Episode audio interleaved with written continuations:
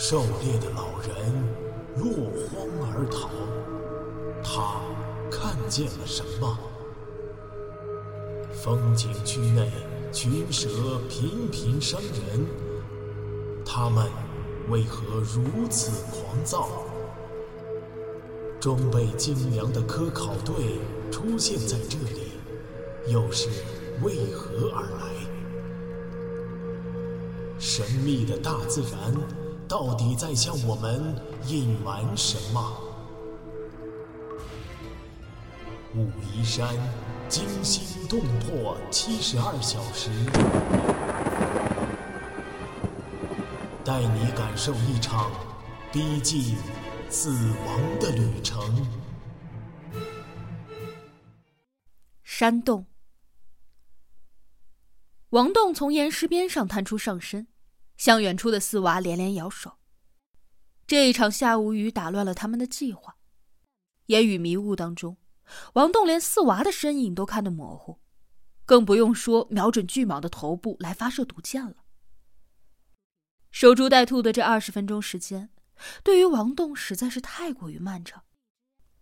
他先是心惊胆战的看到四娃在洞口大声的跺脚制造噪音，然后看到他捡起了一块石头猛地扔进了洞中。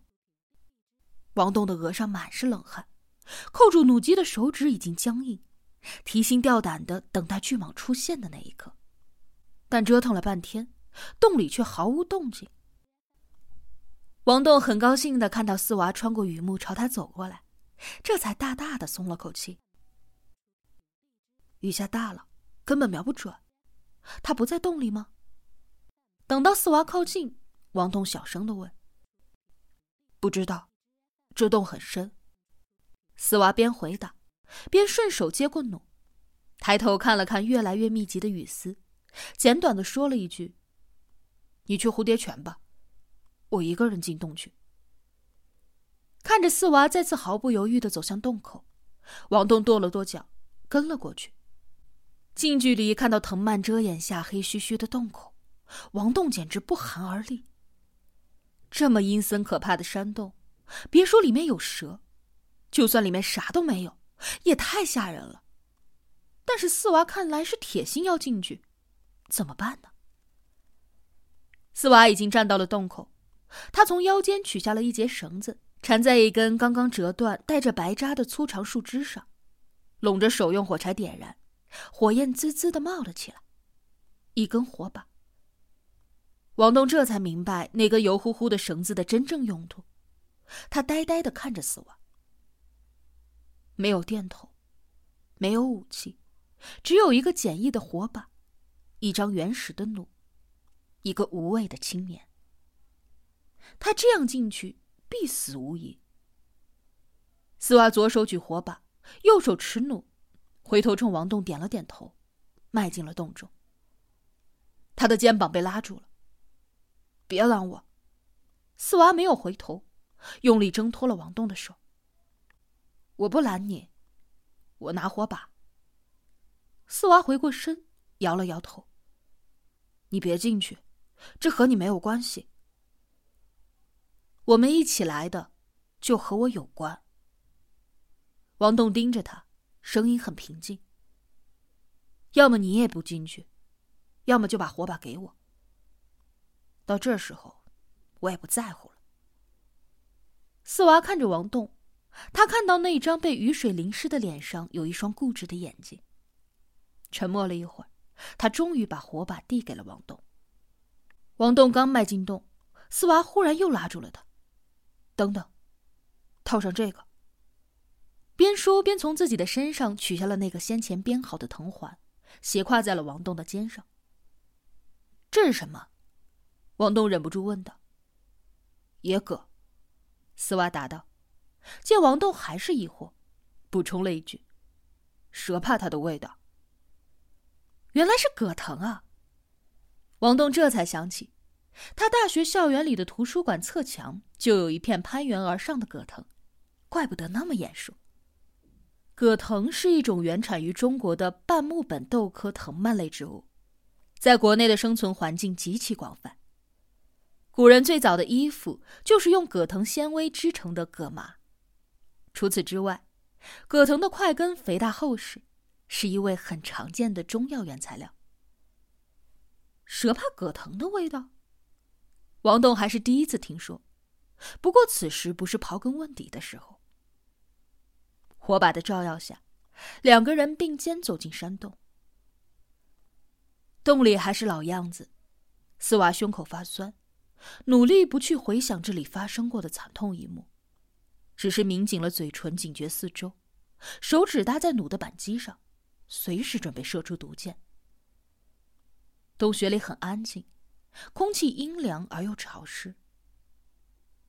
走了几百米后，火把照到了蛇蜕。那张巨大的蛇蜕已经被践踏碾压的散乱不成形。四娃忍不住瞟了王栋一眼，他不知道这个城市青年是否认出了那是什么。火把光的映照下，他看到王栋的脸色苍白无比，但没有太多的恐惧。他举着火把的手甚至都没有颤抖。是条汉子。四娃很少佩服同龄人，但现在他不得不承认，身边这个城市青年的胆量一点儿也不亚于他。四娃不知道，此时的王栋已经超越了恐惧。王栋是一个心地简单的青年，他的人生哲学之一就是：事到临头，怕也没用。接过火把的那一刻，他就将危险置之度外。他只有一个念头。不能让四娃一个人冒险，那样不公平。在枪林弹雨的战场上，很多平时看似胆小的士兵都能够迅速达到这样的境界。他们勇于冒着战火行军，敢于踩着尸体冲锋。这些勇气不是来自于指导员的军训教育，而是最简单、最朴素的信念：不能够抛弃战友。当然，也有一些平时夸夸其谈的人，在第一声枪响之后就吓破了胆，选择了抱头鼠窜。面临生死关头，人性的表现最赤裸、最真实，骨子里是勇士还是懦夫，丝毫掩饰不得。火光不断划破黑幕，向洞内延伸，两个人默不作声的继续前行，越往里走。脚步落得越轻越慢，洞穴里除了他俩粗重的呼吸声，只有火焰燃烧油绳的滋滋声。落在头上的水滴越来越多，王栋不时的用手遮着火把，四娃却越加的戒备，全身紧绷。他知道前面即将到山洞的拐弯处，那个大操场快到了。慢点。四娃用手指了指前方。低声对王栋说：“王栋感受到了四娃的紧张，握着火把的手禁不住变得僵硬。踏进了开阔地的瞬间，四娃屏住呼吸，做好了随时扣动弩机的准备。但什么意外也没有。他不在这里。开阔地的光线很差，因为下雨的缘故，从上方巨岩空隙里透出的只是雨幕。”前方的深处一片雾气蒙蒙。王栋四下张望，吃惊于这个洞穴的巨大和复杂。多年户外行走的经验告诉他，这个洞显然不是单一的熔岩洞，而是一个多重构造的复合洞，兼有熔岩洞和构造洞的特点。亿万年来的地质作用和水蚀作用造就了它。火光渐渐暗了下去。第一根油绳烧到了尽头，丝娃赶紧从腰间解下了另一根缠上之后，火势又开始旺盛。咦，那是什么？王栋指着前方，惊讶的喊了起来。他看到雨幕中悬挂着一条绳子。四娃满脸疑惑的走过去，往上望了望，用手拉了一把，很结实，绳子那一端显然拴在顶上的支撑物上。这是根攀援绳，有人来过这儿。可能是搞洞穴探险的，从上面用绳子降下来的。王栋认出了动力绳，那是攀岩爱好者的利器。不好，那个人肯定危险了。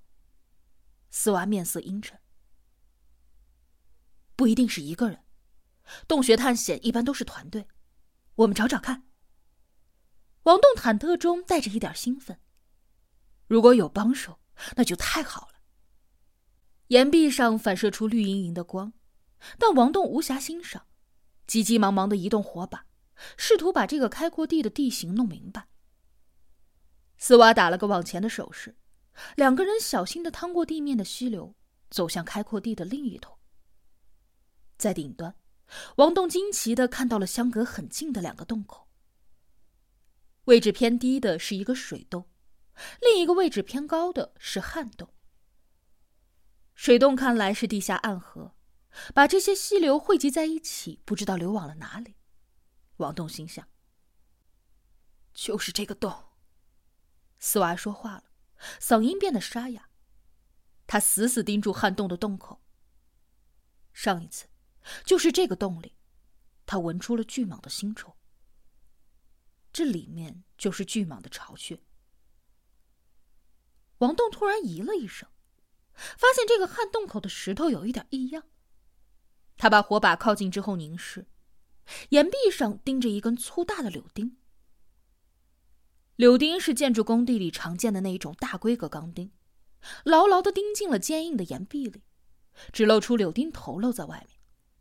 柳钉锈迹斑斑，一看就是年代久远。巨蟒可不会钉柳钉啊！这个洞口有人来过。出乎意料的发现，一个接一个，让王栋目瞪口呆。